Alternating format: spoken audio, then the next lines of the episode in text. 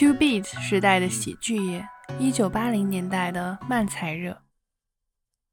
事实上，在我说漫才的年代之前，漫才是从美国传过来的一门舶来艺术。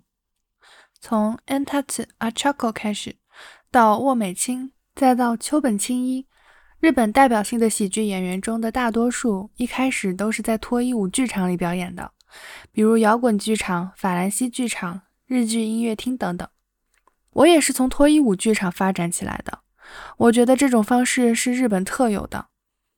不过追本溯源，我们会发现它其实来源于百老汇附近的滑稽表演夜总会。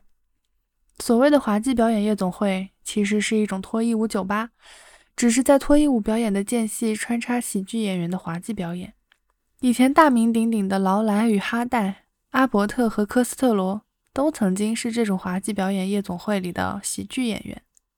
而阿伯特和科斯特罗的名段子“棒球大联赛”横渡太平洋来到日本，成为 Entatsu Achako 早庆站的灵感来源。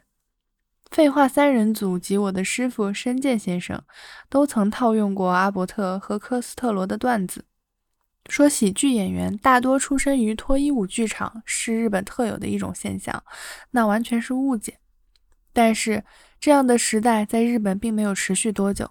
多半是因为文化的差异吧。美国人把脱衣舞和滑稽表演视为同样性质的两样东西。在美国，跳脱衣舞也好，表演滑稽也好，都属于一种娱乐的形式，其目的都在于营造欢乐的氛围。但是这种看法似乎并不适合日本，于是这种形式传到日本后，滑稽表演就沦落为脱衣舞表演的附庸了。从文化的角度来说，在以前江户或明治时代的吉原，有过帮衬这种职业。有的读者可能不知道，我在这里解释一下。所谓的帮衬，是指在酒宴上表演节目，为食客们助兴的一种职业，也就是所谓的男艺人。总而言之，滑稽表演夜总会这种形式，与帮衬在酒席上表演节目，为客人喝酒助兴，还是颇有几分相似的。那时的游乐是一种悠然闲适的活动。不管怎么说，那都是一个极其美好的时代。如果把这个话题换到当今，那就成了让喜剧演员进色情澡堂里去表演这样的事情。要是现在有艺人到那种地方去表演，等待他的下一场一定是连欢迎这句话还没说完就被人轰下台去暴打一顿。在我走红的时代，脱衣舞剧场其实就是这样的，为了看滑稽表演而来的客人简直是凤毛麟角。因为是在这样的舞台锻炼出来的，所以人们常说浅草的艺人是真的有本事。我以前也这么认为，但这个看法是不对的。就喜剧演员的本能来说，不管客人是为了看女人的裸体，还是为了什么别的目的而来，总之他的职业要求就是引人发笑。那结果就是他表演的艺术会沦为一种庸俗下流的东西。以前人们把这种艺术称为街头卖艺。就像街头艺人招揽路过的行人兜售商品一样，为了引来路人的兴趣，他表演的艺术必须让人觉得新奇。从根本上来说，想要磨练表演艺术，还是应该关注那些出钱来看的人对你的表演做出的反应。在绿油油的草坪上踢足球，踢球的技术当然会提高的较快喽。对厨师来说也一样。在只要量多就行的大众食堂里，不管他怎么苦练厨工，都做不出高级的菜来。至于高级菜的定义嘛，那不是我想在这里讨论的一个话题。反正就是想要习得高超的技艺，就应该以高质量的顾客为对象。我因为以前长期在脱衣舞剧场表演，所以登上像模像样的曲艺场后，就觉得要对付这样的观众，简直是小菜一碟。不管怎么说，这些观众都是寻开心来的。但是这种演出一旦失败，你会感到一种说不出的悲惨，你会从心底里产生失落感，你会急得彻夜难眠。要是在脱衣舞剧场，那么不管你的表演有多失败，你都不会把它放在心上。反正客人都是为了看女人的裸体而来，反正客人都已喝得面红耳赤，所以没人看你的表演是理所应当的。然而，在付钱来看你表演的观众面前，这样的理由是不存在的。如果你不受欢迎，那只是你自己的问题。就这一点来说，这又是非常辛苦的活儿。正因为辛苦，所以你要加倍努力，拼了命去争取成功。在我们的时代，有 NHK 或别的机构主办的各种漫才大奖赛，你没有在大奖赛上获奖，就得不到世人的认可。和我们同时期的艺人不断在拿奖，但我们这个双打组合一直是无冕之王，我们无缘问鼎任何奖项。我们在剧场里这么受欢迎，但为什么老拿不到奖呢？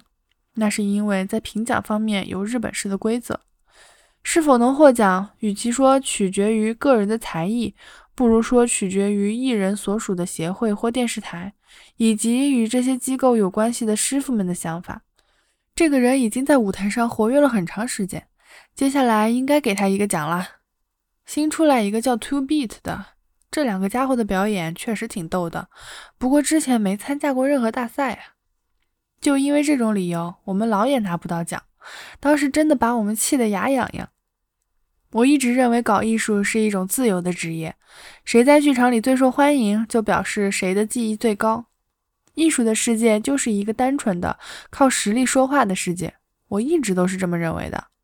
但现在并非如此，这就使得我更生气了。就因为讨厌被各种组织或社会束缚住，我才选择了走从艺这条路的。但这完全是我的异想天开。进入演艺圈后，我才发觉，其实那是个比一般社会束缚更大的世界。而且，这种束缚不仅限于表演艺术，在音乐界、在绘画界，情况也大致相同。表面上说什么大奖赛是为了给优秀的青年艺术家们创造机会，可实际上呢，主办方和评委们早就商量好了谁得奖谁落选。这种事我见得多了。因此，在当时，我特别羡慕那些体育运动员。不管是短跑还是马拉松，谁胜谁负都是一目了然的。从预备开始起，谁第一个冲到终点，谁就是赢家。不会说因为这个人付出了长年累月的努力，所以他虽然只跑了第三名或第四名，但还是颁给他一块金牌吧。不管你努力了还是没努力，评奖的标准都只有看谁跑得快。可是，在演艺圈里呢？居然可以用这个人付出了努力这种理由给一个不怎么有趣的艺人颁奖，这对我是一种莫大的打击。让看客们笑得最开心的我，却始终拿不到奖。我对这样的现实越来越感到不满。去巴结漫才协会或 NHK 的头头，然后拿奖，我从来没有这样的想法。不管要花上多少年，我都要靠自己的本事成名，让那些鼠辈们再也不敢斜着眼小觑我。当时我就是这样想的。为此，我曾多次和人吵嘴。电视台或广播电台把我叫去，让我表演几段慢才，然后制片人对我说：“这个太没劲，有没有别的货色？”我干脆回答：“没有。”然后直接打道回府。这样的事也发生过多次。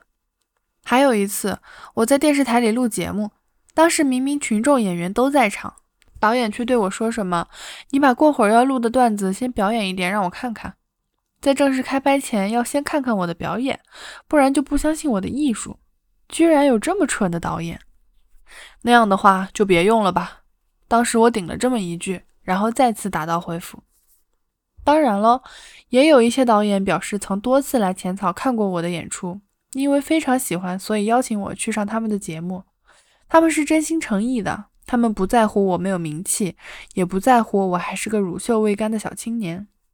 正是这批人成就了1980年代的漫才热，然后电视台也因为漫才热而清一色大播漫才节目。以前让我回家的那帮家伙也改弦更张来拉拢我了。怎么样，来上我的节目吧？你这个家伙，那时不是让我们回去吗？